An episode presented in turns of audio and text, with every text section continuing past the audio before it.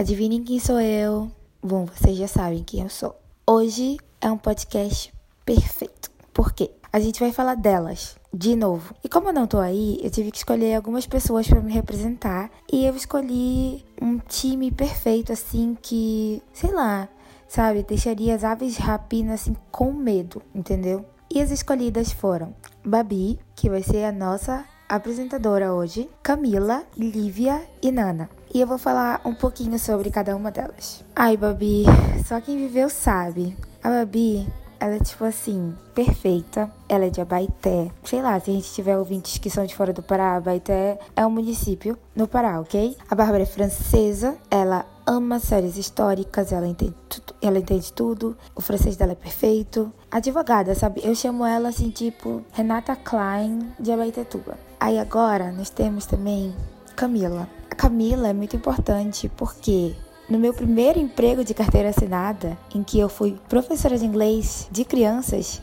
teacher, eu assumi a turma da Camila. E a Camila era uma professora muito querida pelas crianças, então eu tive uma grande concorrência aí para conquistar meu lugar no coração das crianças, mas subornei elas com alguns chocolates. Sim, consegui. E a Camila, poxa, eu queria que a gente tivesse conhecido antes, porque a gente teria vivido tanta coisa e ela é tão legal, a gente se dá muito bem. A Camila é fanática por RuPaul e vocês já conhecem ela do podcast do RuPaul. Então, vocês já, já sabem provavelmente do que eu tô falando. Lívia. Cara, a Lívia, de todas as meninas, é a que eu conheço há mais tempo. Conheci a Lívia quando tinha 12 anos e nós somos grandes amigas desde então. A gente ia na mesma van pra escola e a Lívia me apresentou tudo que ela gostava. Tipo assim, tudo que ela gostava, ela queria me fazer gostar.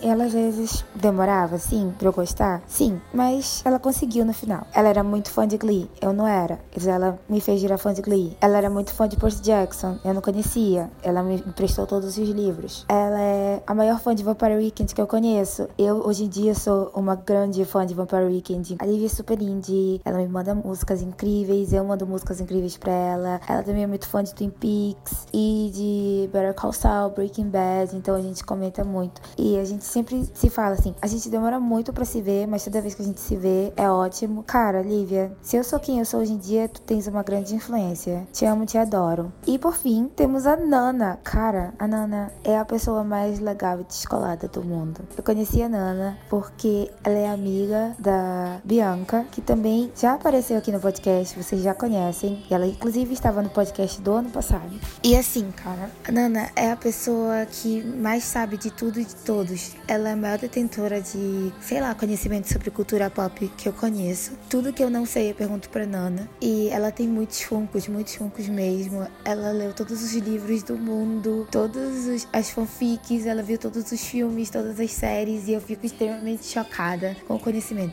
Temos um segredo: quase ninguém sabe o nome de verdade da Nana. Talvez ela seja uma espiã russa, ninguém sabe porque todo mundo só conhece o nome dela de Nana. Então, se um dia vocês descobrirem, o que eu duvido, me contem, tá bom? Então, é isso. Espero que vocês adorem as meninas, como eu as adoro e amo, na verdade. E esse podcast vai ser incrível porque eu já sei mais ou menos do que elas vão falar, elas não vão me decepcionar e muito menos decepcionar vocês. E eu espero voltar logo. Quando eu voltar, todos nós vamos matar essa saudade. Quem for meu amigo vai ficar feliz, quem for meu inimigo vai ficar infeliz porque eu estarei de volta. Enfim, é isso. Beijinhos. Stream Stupid Love by Lady Gaga. Bye. Bom dia, boa tarde, boa noite para você que está nos ouvindo e começa mais um podcast do Mala Dourada. Dessa vez muito especial porque enfim, como nós sabemos, a nossa querida Yasmin Thalita nessa temporada do Mala Dourada está em hiato. Então, eu estou aqui com a dura missão de representá-la. Eu sou a Babi, Babi Cruz. Depois a gente dá aqui nossos Instagrams para vocês seguirem a gente. E agora eu vou apresentar quem está com a gente também hoje. Cada uma aí fala seu nome e dá um oizinho. Oi, gente, eu sou a Camila Veras. Oi, gente, eu sou a Nana Teixeira. Oi, gente, eu sou a Lívia Leal. E é isso, gente, vamos começar como a gente vai tentar criar essa tradição de cada ano que tiver o podcast do Mala Dourada sobre mulheres, a gente vai matar o Rafael Mendes. Então hoje ele está morto. E... Amém.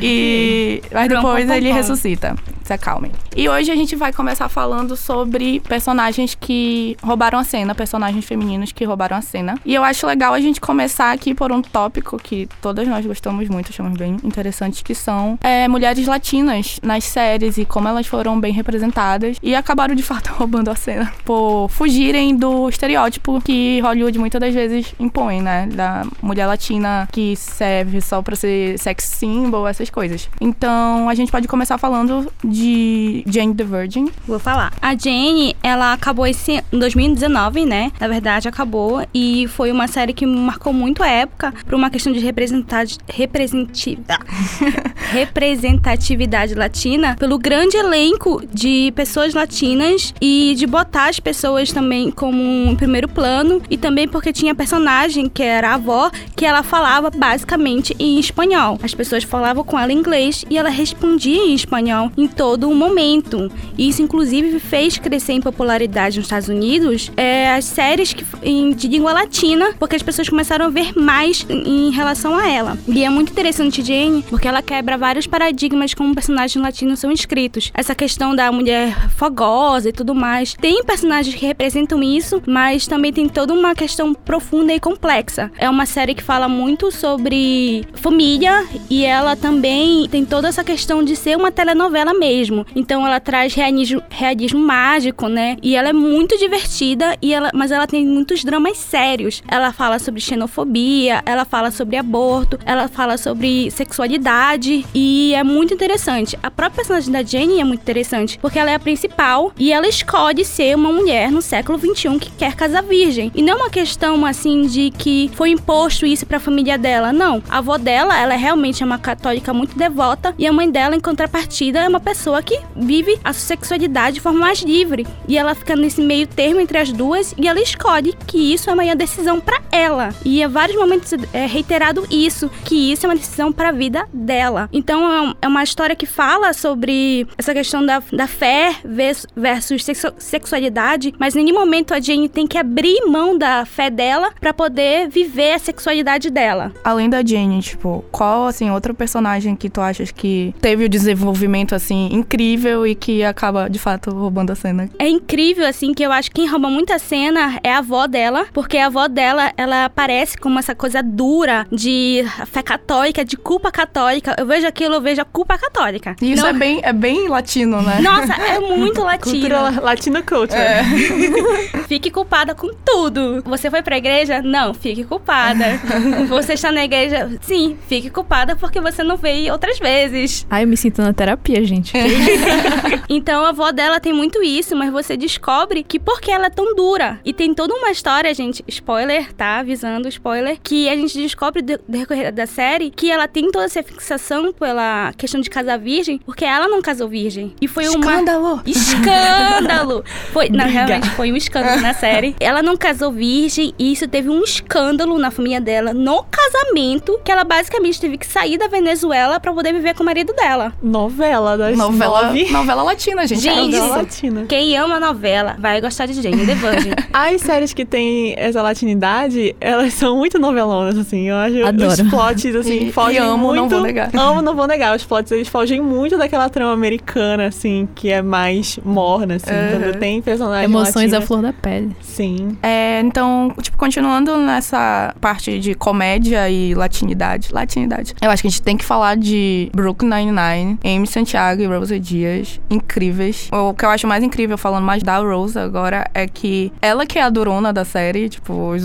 os homens têm medo dela na delegacia por ela ser durona. E ao mesmo tempo, ela de vez em quando, em alguns episódios, mostra que ela também é uma pessoa normal e tem sentimentos. Além disso, a Amy também sendo, tipo, super ultra mega inteligente e esforçada em querer crescer na carreira. Eu acho isso muito, muito legal. Eu acho muito interessante, não sei se vocês já viram, mas tem uma entrevista linda com a Stephanie Beatriz, que é a atriz que faz a Rosa, dela chorando, que quando dela dizendo que quando ela recebeu a ligação sobre a Rosa, ela não acreditava mais, porque não é comum ter duas personagens latinas na mesma série, e ela sabia que que a outra atriz tinha sido escolhida para ser a Amy. E ela achava que ela não ia pegar o papel. E que na hora ela chorou porque ela não acreditava que isso seria possível. Eu acho que a personagem da Rosa, ela é extremamente interessante porque se a gente for parar pra pensar em todos os clichês, assim, mexicanos de, de novelão, de filme, tem aquele cara que é mexicano que ele é, assim, o bad boy, que ele é durão, que ele usa jaqueta de couro, que ele mata o, o vilão num duelo, assim. E a Rosa, ela é exatamente isso. Só que ela é uma versão melhorada disso, né? Ao invés de colocar um machão latino ali na polícia, que tem aquela barba, aquele bigode, que usa aquela jaqueta. Que parece que, que não toma banho. O cabron, assim, é. aquela coisa, assim, bem estereotipada. Pai dela, né? Aquele ator que faz o machete. Sim, sim, exatamente. Então, é, eles colocaram ela nesse papel, que é muito interessante. E melhoraram, assim, 100%, porque ela mostra alguns momentos, assim, uma vulnerabilidade, ela mostra em alguns momentos, assim, outras ambições. É muito interessante porque ela não é só aquilo. Ela não é um alívio cômico da série só nesse sentido. Ela também tem uma história própria. E a Amy, eu acho ela também muito interessante porque ela é aquele, aquele personagem, aquele homem que geralmente é o espertão, que ele sabe tudo, que ele é aficionado por certas coisas, que seria, eu acho, na minha visão, um nerd branco. Sim, sim, sim, sim. E ela também, a Amy, né? Ela é muito ambiciosa e em nenhum momento isso é visto como uma qualidade ruim, inclusive pelos seus colegas de trabalho e o interesse romântico dela,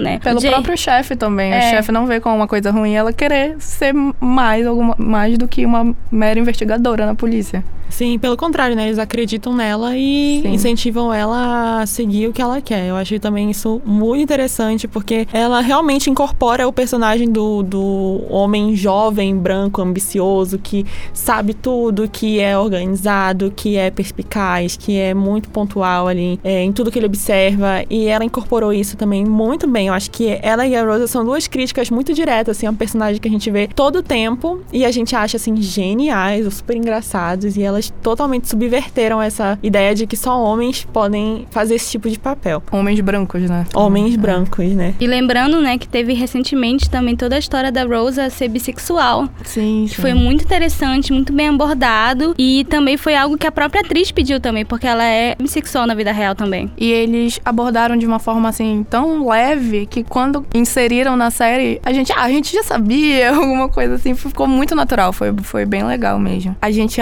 tem que falar também de Crazy Ex-Girlfriend. A Lívia pode começar falando. Gente, eu sei que essa série não é muito assistida, então eu vou fazer o melhor para divulgar, que é o meu único trabalho aqui, divulgar essa série. Panflete, panflete. eu, eu acho legal vocês falarem da questão da personagem ser bi e dela não ser um estereótipo, porque a Valência é justamente isso. Ela se descobre bissexual no final, quase no final da série, mas não vem como uma surpresa. Só vem, vem como natural, tipo, claro que ela é bissexual, isso, sabe? Eu, eu sabia, mas eu não sabia. Foi muito lindo. E a questão da Valência é que ela realmente era só uma coadjuvante. Ela começa namorando o interesse romântico da protagonista, que é a Rebeca. Então a gente vê ela como a outra mulher, um obstáculo. E ela parece super bem vestida, tipo sexy, sensual, aquela imagem latina mesmo. A gente olha para ela com os olhos da Rebeca e fala: Meu Deus, que mulher fútil, que mulher, sabe, superficial. E isso muda completamente ao longo da série, porque ela consegue desenvolver uma amizade com a Rebeca e com as outras meninas. E elas fazem até uma música que é muito engraçada. Eu recomendo vocês verem um vídeo que é Friendtopia, não tem Isotopia? Amigotopia. Que é uma música estilo Spice Girls, elas falando sobre a amizade delas se elas dominassem o mundo. Nossa. E, e ela não tinha, ela é o tipo de menina que não tinha amigos na adolescência. Era aquela menina que fala, ah, eu não sou muito amiga de meninas porque meninas são frescas. Não, eu sou amiga like dos garotos. Exatamente assim. E eu, a função dela era ser magra, ela vivia querendo emagrecer e tudo que ela tinha de importante para ela era o corpo dela. Entendeu? Ela tinha, ela basicamente na série, ela é uma vítima dessa competitividade feminina, né, que o patriarcado alimenta. A partir da amizade, ela consegue descobrir ela mesma e dar um novo começo para a vida dela quando ela termina com o Josh, que é o, meu Deus, maravilhoso. Ele é super, eu gosto dele, mas ele é muito burrinho e as pessoas colocam óculos assim dizendo que ele é maravilhoso. Todo mundo luta por ele, gente. Homens. E a série faz questão de, de, de mostrar o quanto ele não é tudo isso. Ele é legal, mas ele não é tudo isso. Eu acho um ponto interessante, então, nisso é justamente, mais uma vez, quebrar o estereótipo de rivalidade feminina por causa de homens. Isso é, é um ponto muito importante, porque tem já várias pesquisas de que vários filmes e séries, programas de TV, é, a maioria dos diálogos que tem uma mulher, ou ela está falando de um homem, ou ela está falando com um homem. Então, isso é muito interessante. É o teste de Bechdel, né? Isso, que é, isso. são filmes onde as duas mulheres elas interagem sem mencionar homens na, numa conversa, sem se preocupar com homens, onde elas têm um plot próprio, que é bem difícil, né? A gente vê assim, até em filmes, na maioria dos filmes de comédia romântica, eu acho, da década passada, a gente vê que não tem muito essa preocupação. E em Jane também teve essa mudança. A Petra, a personagem, ela era meio que o oposto da Jane. A Jane é essa heroína romântica e a Petra, ela era loura, ela era magra, ela era alta, ela era rica, ela era fria e ela era a mulher do cara que a Jane, não sei se vocês sabem a história da Jane, mas ela é inseminada artificialmente e ela ainda era virgem. Que pesadelo. Virgem Maria. É muito, é muito um Gente, sonho, né? É um sonho esse mesmo. plot, dela. Virgem Maria. Claro que tem, gente. É Jane. É Tem- Jane, É é, Jane. latino. Imagina todos os plots toscos de novela que você já viu. Vai ter em Jane, gente. Tem até morte falsa, tem gêmeos do mal, tem assassinato, tem tudo. Então é isso, se você gosta de um drama latino, chegue agora casa Sim. e assista Jane the Virgin. Tem Netflix, gente. A Petra começa como essa anta- grande antagonista de Jane, né? No decorrer da série, a gente vê a Petra crescer e ela também você vê de onde vem toda a família dela, porque ela é desse jeito. E o fato dela ser intérpreta, né? Que ela ser. Ela é ambiciosa e isso depois de um tempo a gente percebe que não é uma coisa ruim. Ela é uma mulher com muita atitude, a gente vê por quê. Ela é imigrante, ela teve uma vida muito cagada e pro final da série ela realmente vira. Ela entra pra família da Jane. Ela, vi, ela entra no clã das Villaneuvas e a Jane até vê a Petra como irmã. A Petra também tem filhos do Rafael, né? A Petra também se insemina. É isso que acontece em Crazy Ex-Girlfriend. Elas viram amigas pra vida. E a maior ambição da Valência no início era casar com Josh. Porque ela namorava com ele há 15 anos. Era o sonho dela. E aí, no final, quando ela termina com ele, ela entra pro fundo do poço e depois ela se descobre com amizade também. E ela aproveita todas as características dela que ela não enxergava, como liderança, coragem, determinação, e ela acha uma nova, uma nova vida pra ela e ela começa a ser planejadora de festas e lá nesse ambiente que ela conhece a namorada dela. E eu achei isso muito legal. Então, eu só queria dizer que todos os personagens dessa série são lindos. Tem muitas outras personagens que são coadjuvantes, que são muito bem desenvolvidas. E é isso, assistam Crazy Ex-Girlfriend. Assistam Jane and the Virgin também. A Britney aparece. Bom, assim como as meninas, eu também vou vender o meu peixe aqui, eu também vou panfletar. Vou usar o gancho, inclusive, da Lívia falando sobre grupo de amigas, que é As Telefonistas, uma série espanhola que é La- Las Ticas del Cable, mas como eu gosto de chamar, Las Ticas del Zap. É. eu amo essa série porque ela se passa na década de 20, 30 e é um grupo de amigas, assim, um grupo inusitado de mulheres totalmente diferentes, com backgrounds totalmente diferentes, que viram amigas por trabalhar numa companhia telefônica, a primeira companhia telefônica na Espanha. O mais incrível de, de, de As Telefonistas, pra mim, é que é uma série de época que trata de assuntos que são relevantes pra gente até hoje. Tem casos, é, tem bissexualidade, machismo, violência doméstica. Tem até uma personagem que no decorrer da série se descobre transgênero. Eles conseguem juntar tudo isso numa série de época sem ser clichê nem ser bobinha. É muito legal. Assistam. E também quem gosta de história, porque, enfim, passa na Espanha e na época de Guerra Civil. Enfim, gente, é tudo pra mim. Assistam, por favor. Depois a gente conversa sobre. Acho que outra série jovem que tem falado bastante sobre esse negócio de rivalidade feminina e mudando a ideia de personagens femininas tem sido Sex Education, que é muito queridinha no Incrível. Twitter. Amo. No Facebook, muitos spoilers, muitos momentos que são divulgados da série. Eu acho que é uma série que mudou bastante o conceito de. Da, aquele estereótipo da, daquela garota que é esquisita, que ela chega ali pra mudar a vida do, do rapaz, né? A- Not like other girls. Exatamente. quando eu vi a Maeve na primeira vez, eu, na verdade, quando eu saiu a primeira temporada, eu não cheguei a assistir, porque eu achava que tinha todo esse estereótipo de ela ser mais uma Ramona Flowers da vida. É, eu pensei que ela ia ser muito a beat da história, sabe? Sim, E que ela era não. esquisita, que ela ia só ali transformar a vida dele numa aventura e cair fora. Só que essa série, ela traz personagens femininas, assim, incríveis, desde a mãe do Otis, que ela é totalmente incrível, bem sucedida, dona da própria carreira. Eu amo aquela mulher. É, ela mulher, essa mulher é Nossa, tudo pra mim. ela é maravilhosa. Lendária. Ela é tudo. E eu acho que no quesito Sex Education a gente não pode deixar de falar da agora do sétimo episódio da segunda temporada agora, que foi todo aquele arco da, esqueci o nome dela agora. Ola? Não, amiga da Maeve, a lourinha. Da- Enfim, ela Amy. sofreu. A Amy, a Amy. A Amy. Ela sofreu aquele, aquela situação de assédio, assédio. no ônibus. E no episódio 7, pra mim, deveria ganhar um prêmio aquele episódio, não só por causa que é o fechamento desse arco, mas também porque toca Mystery of Love. é incrível, Ai, gente, chorei. Todo aquele ar também de Clube dos Cinco, né? Sim, sim. Amo. É o, o fato delas se unirem pra ajudar a. Como eu sempre esqueço o nome Amy. dela. A Amy, só fica a Ellie na minha cabeça aqui, Shallow Now. Eu acho incrível o fato delas. Vamos entrar no ônibus junto com você e vamos juntas. E é muito legal também como a gente vê que na hora a Amy tá normal e depois a gente vê durante o episódio, tem todo esse arco dela, não é automático. Automaticamente ela tá traumatizada, não. É algo que vai crescendo dentro dela, que você vê assim que no decorrer dos episódios que ela tá mal e você como espectador, você fica preocupado com ela. Então, esse fechamento do episódio é muito legal pra você ver que as meninas apoiando ela. Nossa, é incrível esse episódio. Eu amo aquela cena, aquela foto do final, todas elas sentadas no fundo do ônibus. Meu Deus, vontade de emoldurar. Eu acho que as- essas séries britânicas, adolescentes, elas têm um formato muito diferente do americano, que é muito interessante, onde, por exemplo, nós temos cinco meninas amigas e todas elas são completamente diferentes umas das outras. Elas não são uma panelinha, aonde só tem ali naquelas escolas populares, os esqui- os esquisitos, os veganos, os nerds.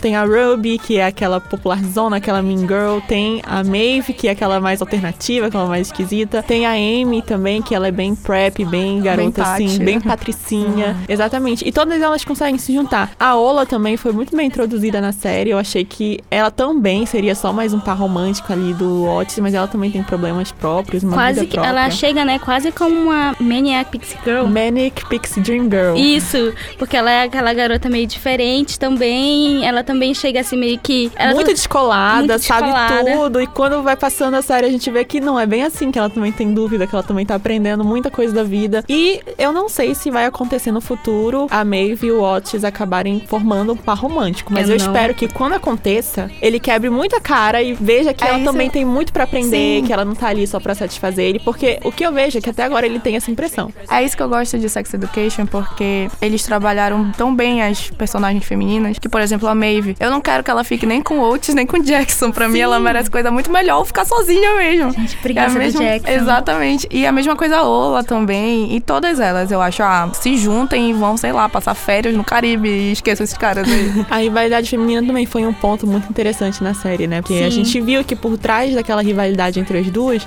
a culpa era do Otis. Era toda uma manipulação entre os sentimentos dele ali, que ele achava uma coisa e falava pra uma, e achava outra coisa e falava pra outra. Então a gente viu que tinha ali uma, uma manipulação, uma armação dele pra fazer com. Não com que as duas se odiassem, mas que as duas não soubessem dos sentimentos uma da outra, assim, diretamente. Então elas descobriram no final que era um macho escroto. É muito bom que chega uma hora que as duas ficam com ódio dele e é tipo assim, 10-10. Nossa, a gente fica, Sim, meu incrível. Deus, todo e, sofrimento E sem é contar que nesse mesmo episódio, elas acabam compartilhando entre elas que cada uma já sofreu algum tipo de assédio, Sim. algum tipo de abuso. E aquilo, assim, foi tão bem introduzido porque são situações, assim, do cotidiano que, de fato, a gente sabe o que acontece. E cada uma ter falado foi bem legal, eu acho, assim, pra quem tá assistindo, pras mulheres que estão assistindo, tipo, entenderem que, de fato, isso Eu acontece. acho que é mais importante ainda é falar, é mostrar que a gente pode falar. Porque, por exemplo, eu já passei por situações que eu acho que eu nunca contei pras minhas amigas. E a gente não conta. A gente não conta. Pode estar aqui nós quatro, a gente se conhece desde que a gente nasceu. Mas acontece alguma coisa com uma de nós aqui, acho que dificilmente a gente contaria, assim, uma pra outra. Tanto pelo sentido de ser uma coisa constrangedora e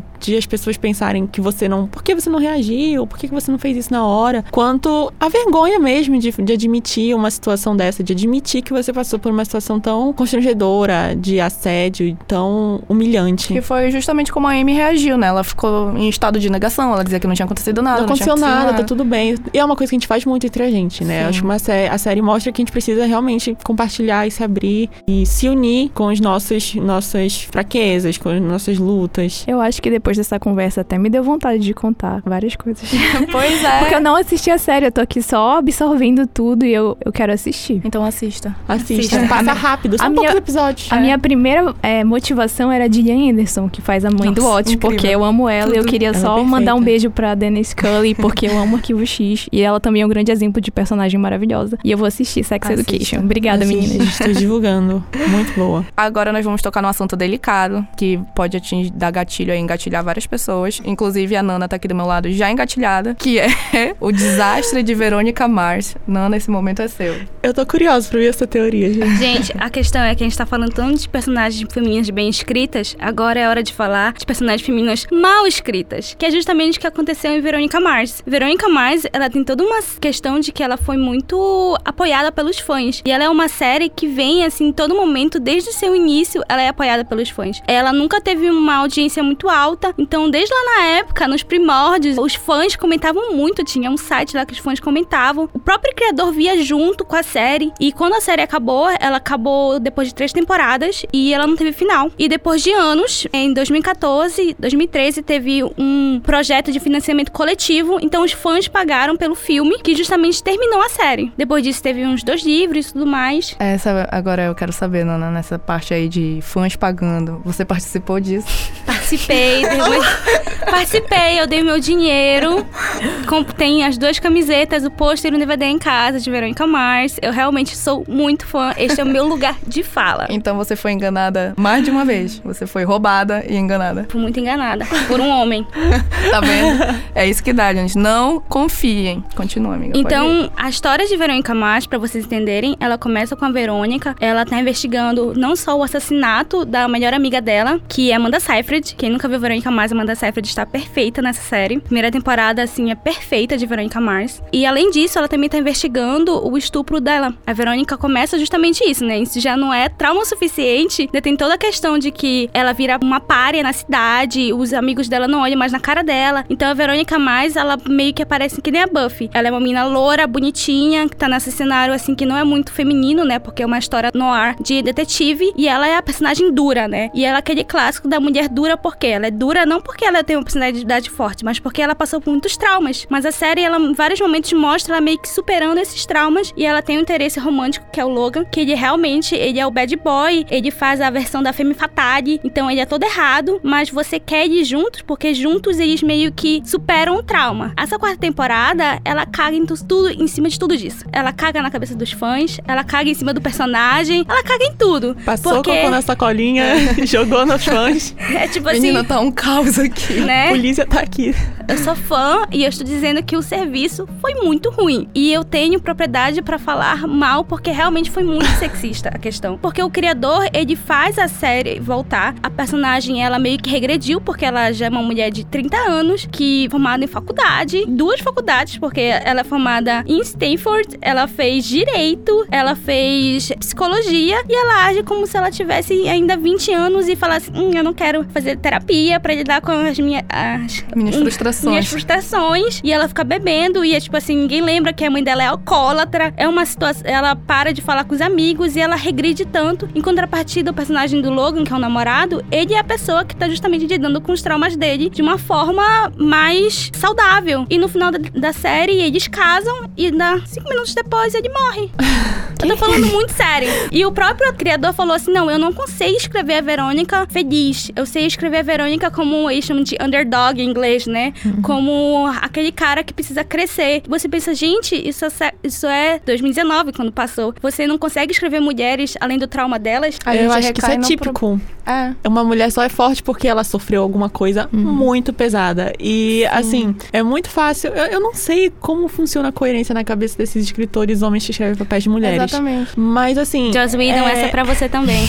Mas assim, como é que ele escreve uma personagem que é formada em trocentas coisas, que ela é muito forte porque ela passou por muita coisa e morre ali, entendeu? Não consegue dar uma continuidade nisso, ele não consegue dar continuidade na vida. É como se você parasse pra pensar, ele não consegue ter a mínima dimensão do que é realmente ser uma mulher, de como continua a vida da mulher depois de, sei lá, 30 anos, por exemplo. É, a gente sabe? recai no problema de personagens femininas protagonistas que são escritas por homens. Tipo, tem que casar? É, é esse o, E, gente, o e se final? ela quiser casar, ela não pode casar, ela não pode ser feliz, porque ele fala isso, gente. Ele não vê a detetive com um relacionamento estável, um namorado. Então, só porque ela é uma detetive, ela não pode ser feliz. Então, você não pode ter É, qualidade arroba, profissional. Arroba M Santiago e Jake Peralta. Tá Exatamente. feliz. Sim, eu, eu acho que tem uma questão que a gente. Eu não sei se o público de Verônica Mars é a maioria feminino, mas assim, não sei se, ele- se ela foi escrita por outras mulheres, mas a gente, a gente repara mais, assim, nesse tipo de plot, nesse tipo de situações. A gente percebe assim, poxa, não precisava ser dessa forma, sabe? Eu não quero um final como se ela fosse um homem, porque ela não é um homem, mas também não quero um final final simplista que a gente vê que muitas vezes os homens eles justificam. Ah, é porque é assim. Ah, é porque é dessa forma. É. Ah, é porque aconteceu isso. É uma coisa muito simplista, uma coisa que já tá ali, assim, premeditada para que a gente pense daquela forma. Só que eu acho que as mulheres, elas são mais observadoras, elas são mais detalhistas no geral. E a gente exige mais desse tipo de personagem, a gente exige mais desse tipo de história. Me lembrou também o que aconteceu na última temporada de Game of Thrones com a Sansa, que tem uma cena que ela fala assim que se tudo tivesse acontecido com ela, tudo que aconteceu, ela continuaria sendo um passarinho. E gente, uhum. e como, como se isso fosse uma coisa boa, sabe? É, ela agradece. Os abusos que ela sofreu Sim, foram romantizam okay. o violência, estupro e tudo mais. Gente, não é assim que funciona. Se você não sofreu um trauma na sua vida, tipo assim, você não fala assim, nossa, eu fui estuprada, que legal, agora eu sou uma pessoa incrível. Pelo amor é, de Deus. Eu acho que o final de Game of Thrones arruinou todas as mulheres da série de uma forma assim. Eu acho que é melhor a gente não falar sobre é, isso. Vai engatilhar que já tô. A gente já falou Triste. sobre homens o suficiente nessa é. série, vamos eu seguir acho em frente. Essas perso- acho que as personagens foram tristemente. Todas, todas, todas, todas tiveram um final que só deu pra jogarem hate em cima de todas elas. Foi o que tu falaste, foi aquilo do. É assim porque é assim. E pronto, é assim acabou. porque é assim. E pronto, é. acabou. Sabe um clichê que eu também não gosto? É mais ou menos isso. Ou a mulher tem uma carreira bacana, ou ela tem um namorado e um casamento, ou alguma coisa assim. Ela nunca pode ter os dois, entendeu? Não, sempre tem que escolher. Se ela tem os dois, ela sofre uhum. de uma forma muito. surreal. Ela uhum. bebe muito, ela fuma muito, ela tem muitas sessões de terapia. Parece que é, é impossível aguentar. Ela não consegue ter isso de forma estável. É como se nenhuma mulher na vida real, uma mulher madura de 30 e poucos anos, como a gente conhece na nossa vida, tem um trabalho, tem um marido ou um namorado, Sim. entendeu? Na vida real isso, isso acontece, isso é normal. Não quer dizer que não tenham problemas, tem problemas. Mas no, no, no cinema, nas séries, a gente não consegue ver isso de forma bem escrita. É um drama avalançador e, tipo assim, parece que não tem resposta, sabe? Ava, ava, avassalador. avassalador. Eu gostei da forma que eu pegar. Avassalador. Eu senti. Eu senti, eu entendi totalmente. É que a gente fica é, nervosa aqui tocando nesses assuntos. O importante é você se comunicar. Ela entendeu. Aqui no, no estúdio tem que ter um saco de areia pra gente ir falando e batendo, eu acho, pra gente liberar essa raiva. Porque é aqui o clima tá bem tenso. E vai continuar tenso, porque agora a gente vai continuar falando dessas personagens fortes, mas nas séries de drama, nas séries conceituadas. E vamos começar por Killing Eve. Killing Eve, ela é uma série que ela quebra muitos paradigmas, porque ela reinventa todo o gênero de espionagem. E ela começa reinventando de forma muito simples. Em vez de termos o James Bond, né, perseguindo o vilão e tudo mais, nós temos uma mulher. E é uma mulher que ela não é simplesmente, tipo assim, nossa, ela é bonitona, ela é super bem sucedida. Não, ela é uma mulher normal, ela é classe média, sabe? Ela tem um marido, e o marido dela, ele é um cara, assim, que ele é normal e ele gosta de ser normal. E ao mesmo tempo, ela, um dos personagens principais, principais, né? Que é a Eve, que é interpretada pela Sandra Oh, né? Que finalmente ganhou seu reconhecimento depois de anos de esnobada pelo seu trabalho maravilhoso em Grey's Anatomy, né? E a personagem da Eve, ela tem todos esses traços que normalmente vem em homens, que ela é muito ambiciosa, ela gosta do trabalho dela, ela é focada no trabalho dela e ela quer crescer no trabalho dela. Ao mesmo tempo, é uma série assim que ela tem muitas áreas cinzas, ela não é preto e branco, então ninguém é herói exatamente vilão, sabe? Então, ao mesmo mesmo tempo que a gente vê que a ambição da Ivy é muito boa, a gente vê também que isso pode dar coisas ruins. Então a série, ela também se reinventa, porque em vez dela ficar nessa história, tipo assim, gato e rato, ela também mostra também as consequências do que acontece. A outra personagem que é, a, que é meio que a antagonista, a Vila Ned, que é assassina, ela é psicopata, ela é doida, ela é divertida, mas também quando ela mata pessoas, tem um impacto na série. Não é simplesmente, tipo assim, ah, uma pessoa aleatória, mas um cara aleatório morreu, sabe? Foi vamos continuar torcendo pela Vila Ned, porque ela é muito legal. E você vê, assim, que tá sempre mudando a dinâmica entre as duas. E ela também tem uma questão nova, que também lembra muito, a quem gosta de Hannibal vai gostar. Eu. Que, pois é, né? Fannybal's Rise. E ela também, ela tem uma tensão sexual entre as personagens, que é algo que lembra muito de Hannibal, que também tava nessa... Esse texto tinha, né? Que ela mudava... A Hannibal também mudava essa questão de a série normal de gato e rato, né? De ficar perseguindo um ao outro, porque ela tinha tem tensão sexual entre os dois personagens, só que Eve não é só subtexto, é texto. A Vila Ned, ela é uma pessoa queer. A gente não sabe se ela é bissexual, o que, é que ela é. Ela é atraída por mulheres. Ela diz várias vezes que ela é atraída pela Eve. E você vê que mexe isso com a Eve. Porque é meio que uma obsessão mútua entre as duas, sabe? Então tem isso. E é, a série é muito boa. É ela... um prato cheio para as fanfiqueiras. As fanfiqueiras de plantão. Porque ela não é só. Ela tem um serviço lá, você pode se divirta. E também é muito legal porque ela também é escrita por mulheres. É muito importante. A Phoebe Waller-Bridge, né? Premiadíssima, né? Por Fleabag. E também por Killing Eve. Ela escreve a primeira temporada. Ela é showrunner da primeira temporada. Depois entra outras mulheres para ser showrunner. E a série, ela é um, ela é um destaque, né? Lembrando que a Phoebe Waller-Bridge, ela também tá, vai escrever agora o 007. Novo, né? Porque ela tem experiência, né? Premiadíssima, Outra conceituadíssima. coisa, a representatividade asiática da Sandra Oh também, porque ela só ficava sendo coadjuvante, né, em Grey's Anatomy por um bom tempo. E a gente achou que, apesar de ela ser muito querida nessa série, apesar de ela ser muito querida por Grey's Anatomy, a gente achou que ela ia ficar muito ali nisso. né? E ela conseguiu, pelo talento dela, que ela é extremamente talentosa, é um papel feito assim pra ela e que representa muito de tudo que ela defende, ela como pessoa mesmo. E achei isso muito interessante, achei isso muito bacana. E lembrando que ela é uma mulher mais velha também, né? Ela tá no auge da carreira dela agora, né? Premiadíssima. Ela ganhou um Globo de Ouro, sendo uma das primeiras mulheres asiáticas a ganhar o Globo de Ouro, né? Como acho que como protagonista feminina, alguma coisa assim. E ela é a mulher mais velha, né? A gente vê que normalmente na indústria cinematográfica, né? Você fica mais velha, você acaba os papéis, né? Ela Perde o prazo tá de validade. A Sim. mãe do Timothée Chalamet em algum filme. É. Quando chega uma Bem certa parecidas. idade. Bem parecidas. Foi só um exemplo, gente. Mas assim, chega uma certa idade, você só aparece como mãe. E uma mãe bem assim, lá mesmo, aquela mãe que só o filho chega pra jantar e ela serve a janta e acabou. Olha, a Emma Watson e a Scarlett Johansson já fizeram asiáticos, então, assim, tudo é possível, né? Timothée verdade. Chalamet, filho Vamos de quebrar Sandra os- Oh, eu acho Vamos totalmente quebrar possível. os padrões. Vamos quebrar os Fica, padrões, fica a dica, inclusive, aí pra continuidade de Me Chame Pelo Seu Nome. Vocês já sabem, Sandra Oh. Sim, gente. Ela seria uma boa sugar mommy. Acho que ela é o ideal de Nossa, sugar a. Ned ia amar ser, ser sugar baby dela. A Vila Ned, né, ela é também... Ela é uma mulher mais jovem, né, que é a Jodie Comer. E é muito interessante porque a Vila Ned, ela é debochada. Ela é divertida. E justamente porque ela é meio, assim, doida, é que ela, é ela é pega. Porque ela era muito cuidadosa e chega um momento que ela começa a querer demonstrar que ela é muito boa nisso, sabe? A Vila Ned, ela anda com alta costura, ela tem um apartamento em Paris. Ela é bem nojentinha, mas ela, ao mesmo tempo, ela é divertida. Então você torce por ela, né? Lembrando de Hannibal. E você torce por ela, porque ela é realmente, ela é tudo aquilo. Ao mesmo tempo, você, pô, ela tá matando gente, né? Só um detalhe. Só um detalhe.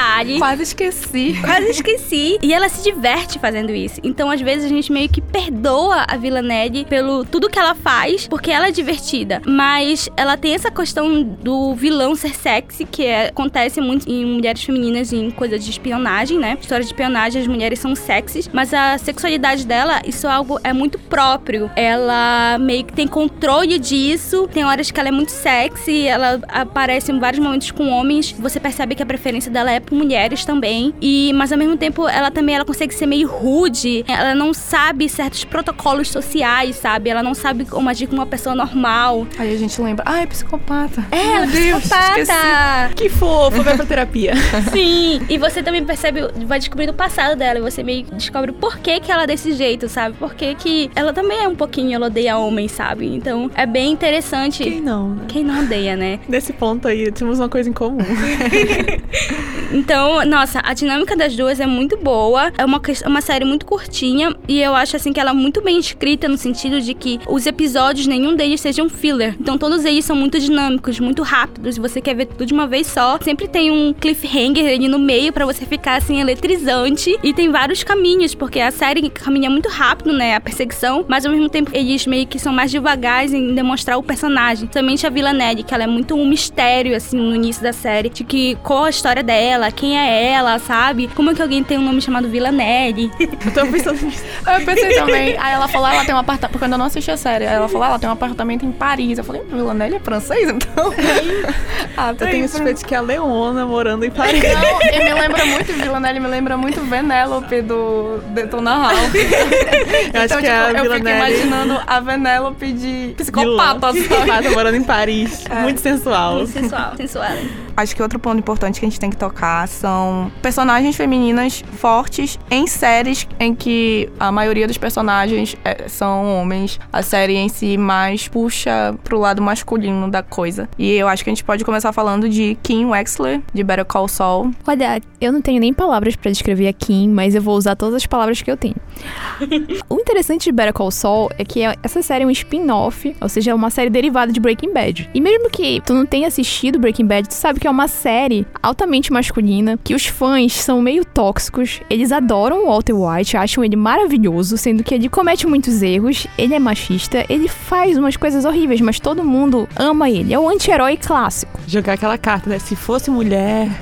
e a Skyler, que é a esposa do Walter White, na época, ela foi odiada por todo mundo. A atriz recebeu até ameaças de morte por causa disso. E o M. ah, sei lá, né? Choices.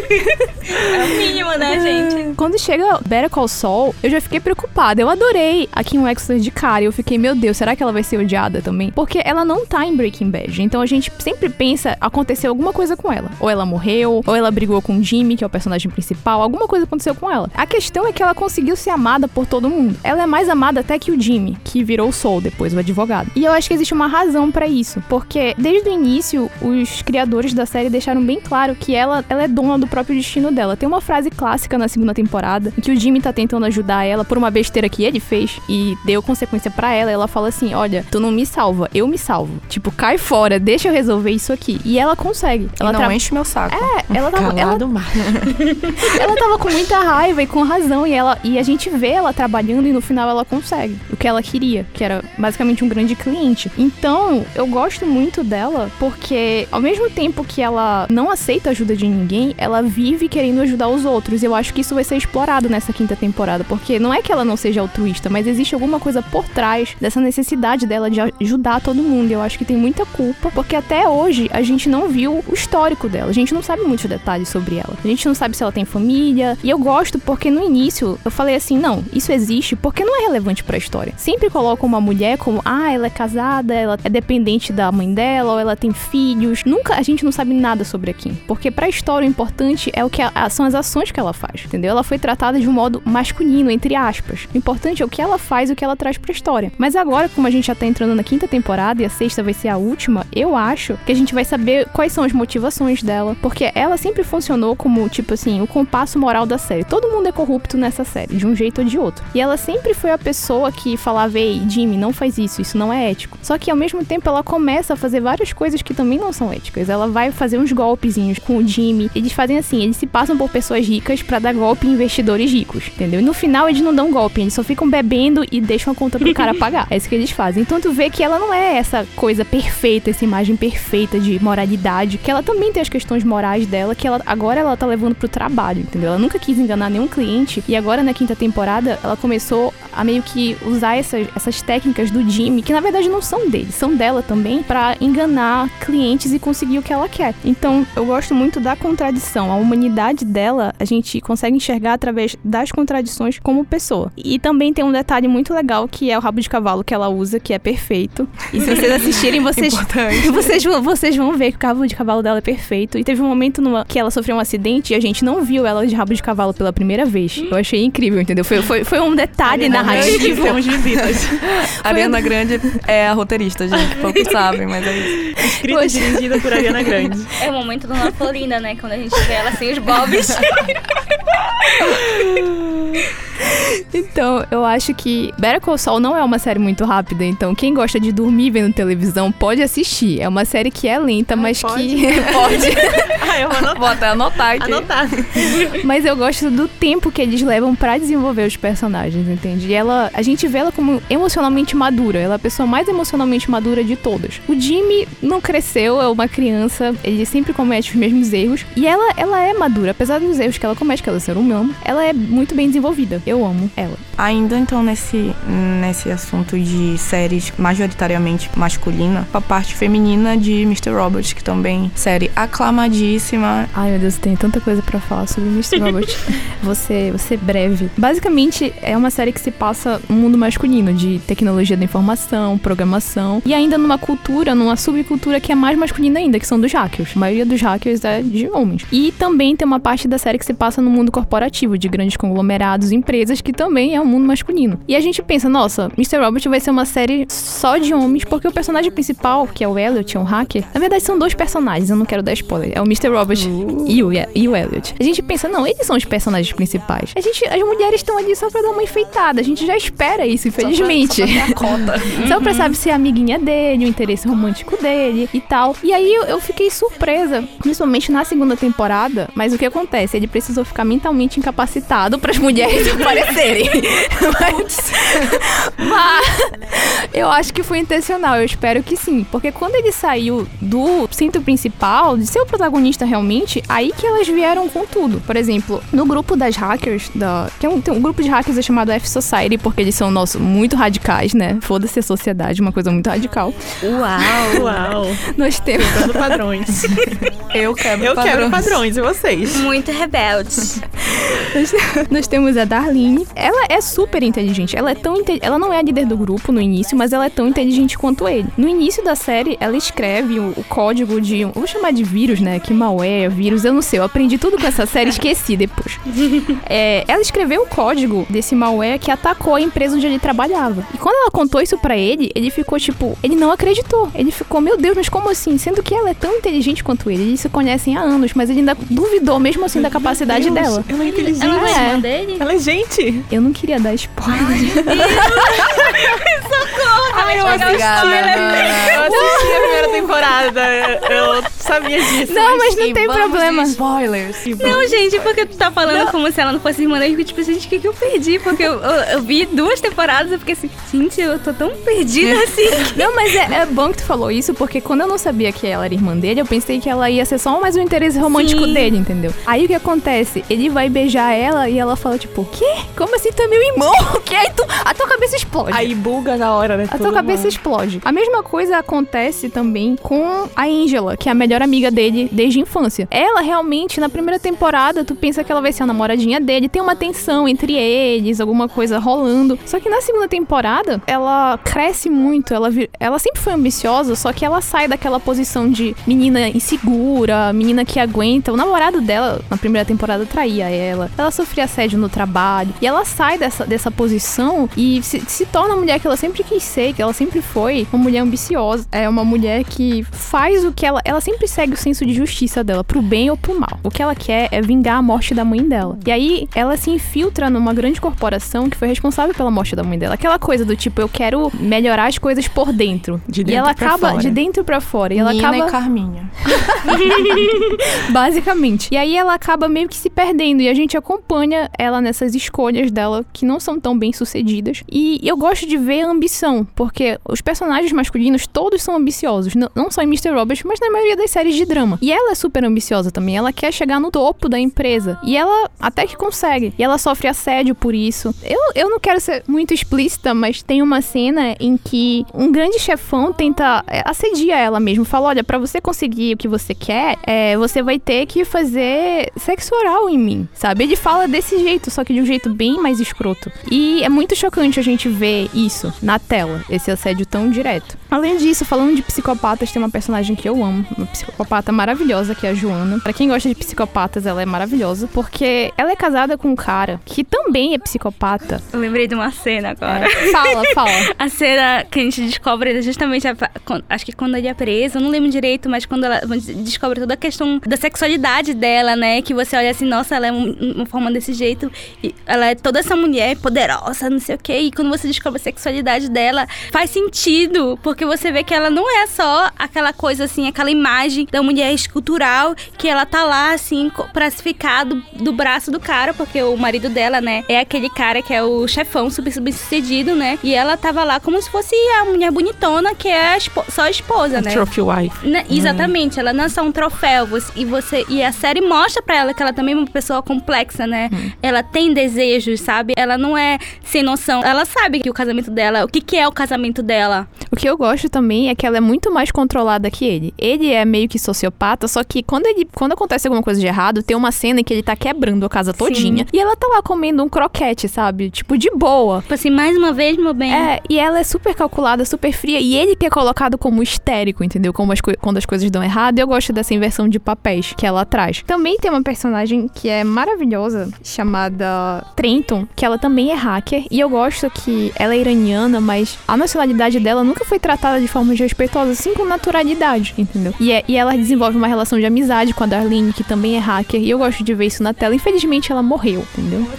Várias dessas, o que eu não é gosto é, é, que várias das personagens que eu tô falando aqui morreram. Mas é um mundo machista em que esses personagens vivem. E é isso que acontece. Ser mulher é perigoso, hein, gente? É, cuidado. Acho que como último tópico a gente pode falar sobre as previsões de personagens no cinema, né? De personagens femininas que vão é, estrear esse ano ainda. Já tivemos Aves de Rapina, Margot Robbie, incrível. Eu acho muito legal sobre esse filme, né? Que a Margot Robbie, ela tá produzindo esse filme há muito tempo. E é algo que ela queria fazer. Então, tipo assim, esse filme tá em produção, gente. Antes de sair Mulher Maravilha, antes de sair o Esquadrão Suicida, a Margot Robbie tá panfletando porque eu quero esse filme. E ele vai ser um filme para adultos, ele vai ser um filme só de mulheres e ele vai ser muito legal. Ela queria diretor mulher, escritor mulher, ela queria mulheres em vários momentos e, e ela também trouxe personagens femininas que a gente não conhecia, que não são tão conhecidas, né? Porque a Aves Rapina teve uma série, ninguém, não sei se alguém lembra, passava no SBT. Eu, eu lembro de se eu fui uma das cinco pessoas que viu essa série. É, realmente. Os três fãs que estão ouvindo agora estão. Esse momento é de vocês. É, estão em polvorosa. Quem lembra, Domingos no SBT, gente. Então, é, são personagens pouco conhecidos. E é justamente ela escolheu trazer esses personagens. Porque a Arlequina, ela tem mais ou menos um grupo, que são as Gotham City Sirens. Que é ela, a Mulher Gato e a Era Venenosa. Só que são personagens que todo mundo já conhece. Você fala e a pessoa automaticamente sabe quem é. E ela queria trazer personagens femininas dos quadrinhos, né? Porque tem um milhão de personagens femininas que a gente não vê, não conhece. E ela escolheu justamente as aves de rapina para isso. E o filme é muito interessante, né? Porque ele tem toda essa questão da emancipação. Todos os personagens, inclusive até o vilão, eles falam sobre emancipação, você querer se libertar. E em vários momentos tem muitas cenas de sexismo. E é um negócio assim, de várias escalas. Desde problemas no trabalho até tem uma cena de assédio sexual, sabe? E não fica aquela coisa panfletária, sabe? Eu vi uma entrevista do Ian McGregor que ele fala assim: nossa, parece assim, meio que meio que uma piada interna. Você que é mulher fala assim: ah, nossa, lá vem, sabe? Ah, não.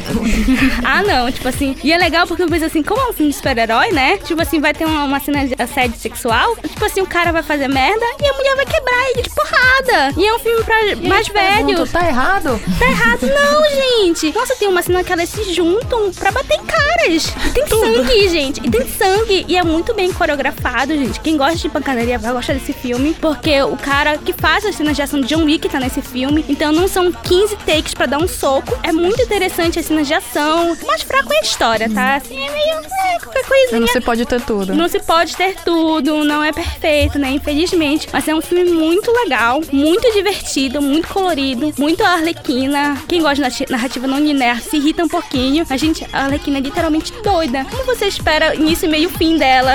A gente já tem que ficar feliz de ter um fim, né? Né? Contar uma história. Yeah. foi o número um, no filme número um do mundo, não foi? Tinha é. gente querendo tirar o crédito. Não, gente, é um filme pra adultos. Ele não ia ser assim. É muito difícil um filme pra adultos irritar, sabe? A gente conta na mão os filmes que ele realmente adultos e teve assim essa grande bilheteria. O pessoal fala assim: ah, fracassou. Gente, o primeiro, primeiro final de semana já se pagou o filme. Ele não teve assim um, um orçamento tão grande como outros filmes. É, por exemplo, estavam comparando com aquele filme Ford versus Ferrari, que eu acho que ninguém viu, eu não vi. Eu vi. Eles tiveram um orçamento, parece que menor que esse filme e conseguiram, ou mais ou menos a mesma coisa, e tiveram basicamente a mesma bilheteria. Sim. Ninguém diz que esse filme fracassou, entendeu? Ninguém viu, mas ah, é um filme, um filme de nicho, ninguém fala e fracassou. Ao Oscar. É. é. E lembrando que quem escreveu Ave de Rapina, para o bem para o mal, né? Ela tá escrevendo Batgirl, né? Então vamos acreditar que teremos Babs no cinema, né? E se duvidar, no futuro teremos Pepsi liderando as aves de rapina. Eu acredito. Eu acredito. Representatividade ruiva, né? Vamos lá.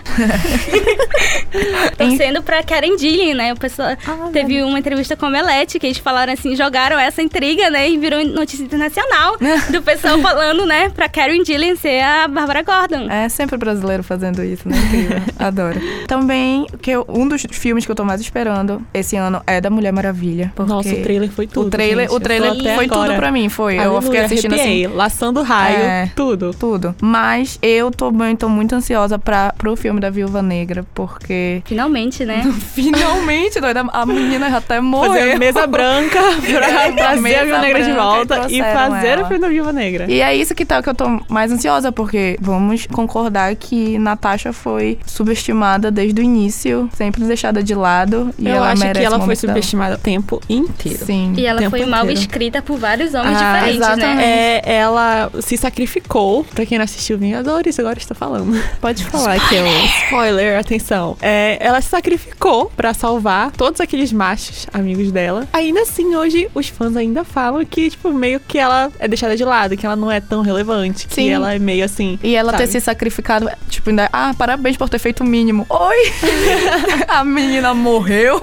Mas sabe, é, sabe o que eu acho? É, assim, eu acho que esse filme, ele tá vindo no tempo certo. Eu acho que se ele fosse lançado às 5, 6 anos atrás, eu acho que ele ainda viria, assim, muito, como eu posso dizer, muito amador, muito imaturo pro, pra dimensão que o feminismo tomou hoje em dia. Eu, pelo menos, espero que o filme seja feito, assim, com uma coerência maior do que a forma que o feminismo era representado há uns anos atrás, assim, quando as pessoas não tinham tanta noção, quando as pessoas tinham uma ideia mais estereotipada do que era ser uma heroína. Eu espero que ele siga essa linha, que ele tenha amadurecido mais nesse sentido. Sim. Tomara. Vamos Espero esperar mesmo. com os dedos cruzados. E um último ponto aqui, também delicado para as fanfiqueiras, é Jane Foster e Valkyria, Thor, Love and Thunder. Gente, Vai, Nana. esse é o meu momento. Desde Thor Ragnarok, no momento que quebra o Mjolnir, a fanfic já surgiu na minha cabeça. Vai aparecer no final do filme a Jane Foster. Ela vai estender a mão, ela vai pegar o Mjolnir e ela vai virar a poderosa Thor. Gente, eu tô panfletando sobre isso há tanto tempo, parecia que eu sou doida. E até eu achei, tipo assim, meu Deus, eu sou doida. Porque eu queria essa muito. conclusão. Eu queria muito, eu queria muito a Natalie Portman como Thor. Gente, era meu sonho há muito tempo. Calma, eu acho que ela tá emocionada Calma, a aqui. gente tô traz uma água, traz gente. uma água, produção. Eu tô muito emocionada porque eu lembro de ter visto esse ex falando que ela ia voltar, e, tipo assim, ah meu Deus, é agora, é agora, Taika, e não me decepciona. E quando ela levanta o martelo na Comic Con, tipo assim, meu Deus, eu morri naquele momento. Porque eu estava gritando no Twitter, falando assim, meu Deus, Nathalie Tadinha. Eu já estava gritando. Gritando no no Twitter. Eu já estava gritando no Twitter, pe- pensando assim, meu Deus, será que vamos ter Poderosa Thor no, depois? Aí, de repente, ela virou Poderosa Thor. E é muito interessante a história da Jane Foster, porque nos quadrinhos ela deixa de ser essa personagem que é só um interesse romântico pra virar a Thor, quando o Thor deixa de ser unworthy, que ele perde... Ele perde... Ai, eu esqueci, ele tem que merecer A ser o... dignidade, a honra de, de O Thor deixa de ser o Thor. martelo. É, ele deixa de ser Thor, ele perde os poderes dele porque ele não merece mais. Tem toda essa questão de que ele tem que merecer ser o Thor, ter os poderes dele. E ela vira o Thor. Primeiro é um mistério de quem é essa mulher Thor, né? E em nenhum momento, tipo assim, bota um nome diferente. Não, ela é Thor. Só isso, não tem outro nome diferente. Ela não é Lady Thor. Ela é simplesmente Thor. De Thor. Pois é, tem muita tem toda Parece essa o questão. nome de poodle, né? Essa é a Lady Thor, minha Shih Tzu. Pois é. E, nesse, e ela vira Thor, né? E ela tá vindo nesse novo filme. E temos a questão que finalmente a Valkyria, né? A personagem da Tessa Thompson, né? Meu anjo, meu amor. Ai, Tessa Thompson, você, se você estiver Conte ouvindo esse podcast, conte comigo para todas as coisas. Conte comigo pra tudo, me diga que eu estou interessada. Gente, eu pensei que ela tava com FK Twigs. Eu- Não eu- interessa. Eu, eu, interessa. eu- eu respeito ela muito tava a com a FK Twigs. Janelle Monet? Aí ela Ela tinha já terminado, acabou. já Ah, acabou é? tem um tempão. acabou. Ah, é porque tava tipo meio que um triângulo, alguém tinha pegado alguém, tinha pegado alguém. Tava Enfim. um triângulo entre ela É. e a meninazinha que faz a, a Janelle Monet. E também tinha a questão da Capitã Marvel. A Brie, esse que eu ia A falar, eu falei, gente, tava menina. chipando super ela com a Brie, Larson, porque Fofoca assim, de meu momento Marvel. chegou. Sim, fofoca de Marvel. Mundinho Marvel. Fofocas do Mundinho Mundinho Marvel. Marvel. As duas estavam repo- repostando, né, as, as fanarts das fanfics de quem tava shippando a Capitã Marvel com a Valkyria, gente. Menina! E agora as fanfiqueiras com essa história de Lady Thor, né, da Thor, elas estão tipo assim, meu Deus, Valkyria e Thor, né, rainha de Asgard vai ter uma namorada. Porque foi confirmado que nesse filme ela vai ser explicitamente bissexual, que ela, a sexualidade dela, né, vai ser mostrada. Tanto que o Taika já disse em entrevistas em, em Thor Ragnarok, ela realmente ela é bissexual, só que isso não foi, meio que foi tirado do filme, né, a Disney meio que barrou, não vai ter isso explicitamente, né, mas dessa vez vai ser, foi confirmado que vai ter. Nada de subtexto. Vai ser explícito. Explícito, vamos ver o que vai acontecer. E é o que a gente merece, né? Sim. Sim, estamos esperando. Queremos muito, muita hashtag no Twitter, chipando muito o casal. Fanfics já estão acontecendo, gente. Procurem. O mundo Procurem no Reddit. Procurem procurem sinais. no, no. Archive of Our Own. Já tô imaginando os gifs, os olhares, É, assim, sim, dos sim. momentos, os toques, assim, até aqueles gifs, assim, das pessoas chipando. Tudo pra mim. Ansiosa. Ansiosíssima. Esse momento é meu. Bom, gente, eu acho que é isso, né? Falamos de todos os nossos pontos importantes, todas as mulheres da ficção que a gente gosta, ama, respeita e adora. Tem muito Ficam por mais, né? Tem muito Mas, mais, assim, é, mas infelizmente a gente, se a gente fosse falar de todas, a gente não ia sair daqui nunca mais. Graças a Deus, né? E- Graças a Deusa, né? Graças a Deus, é Graças a verdade. Deus. É graças a Lady Thor. E- A Thor. Ai, acho que dá pra falar. Será que as pessoas vão entender que o meu Instagram é arroba Camila Veras com dois S no final? Camila Veras, ok? ok. Muito obrigada, gente. Muito obrigada. Rafael, que tá rondando a gente aqui, rindo, fazendo deboche. Você, você mesmo, amigo. Muito Vai obrigada pela ser cancelado já já. Acordou a gente cedo pra vir aqui trabalhar, trabalhar pra você, trabalhar pra Yasmin, né? Pra Ele é apenas um Yasmin. subordinado, gente. verdade. Yasmin, obrigada pela oportunidade. Obrigada, galera do Mar Dourado. É sempre um prazer estar aqui com vocês. É, obrigada, galera. Obrigada, Yasmin, por me chamar pra representar os fãs de Verônica Mars. Nós sabemos que ela me chamou por causa disso. Será que ela vai cancelar alguma de nós? Não sei. Não sei, vamos esperar. A gente não falou de objetos cortantes, né? Então isso É, ela vai é cancelar. verdade, É verdade. Cancelamento de 2020, primeiro. Sim, eu sou a Nana Teixeira, né? Vocês podem me achar no Instagram, NanaCT, e é isso. E aí, galera, eu queria agradecer pela oportunidade de participar do Mala Dourada. Queria agradecer apenas a Yasmin. apenas a Yasmin por ter me chamado. E eu não sei por que ela me chamou, mas eu acho que foi pra falar sobre Crazy Ex-Girlfriend, porque eu acho que só nós duas assistimos essa série, então eu considero meu trabalho como feito. O meu Instagram, eu quase não uso, mas se vocês quiserem seguir, pode seguir. É Divia Underline Ed Leal. Não tem nada lá, gente. Sério, mas. Misteriosa, quiser. mulheres misteriosas. Amo, amo adoro. Low profile. Low profile. Queria ser assim. sei. Bom, gente, é, foi também muito legal estar aqui. Espero que. Eu ia dizer que espero que o Mendes me chame mais uma vez, mas foi a Thalita que me chamou. Então, Thalita me chama mais vezes, mesmo estando do outro lado do oceano. O meu arroba é Babi Cruz, porque é Babi CRZ.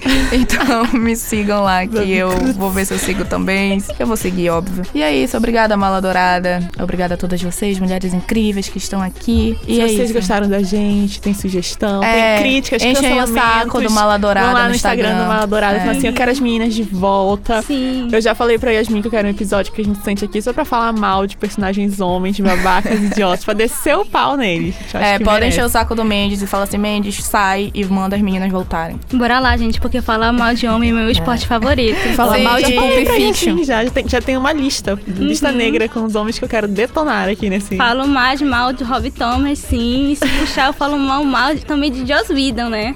Bora falar mal do Tarantino, gente. Bora por falar mal favor. do Rafael. Se a gente falar mal do Tarantino, o Mendes vai matar a gente. Então é esse o objetivo. Fica aí, o próximo podcast, falar mal do Tarantino. É isso, gente. Obrigada. Tchau. Tchau.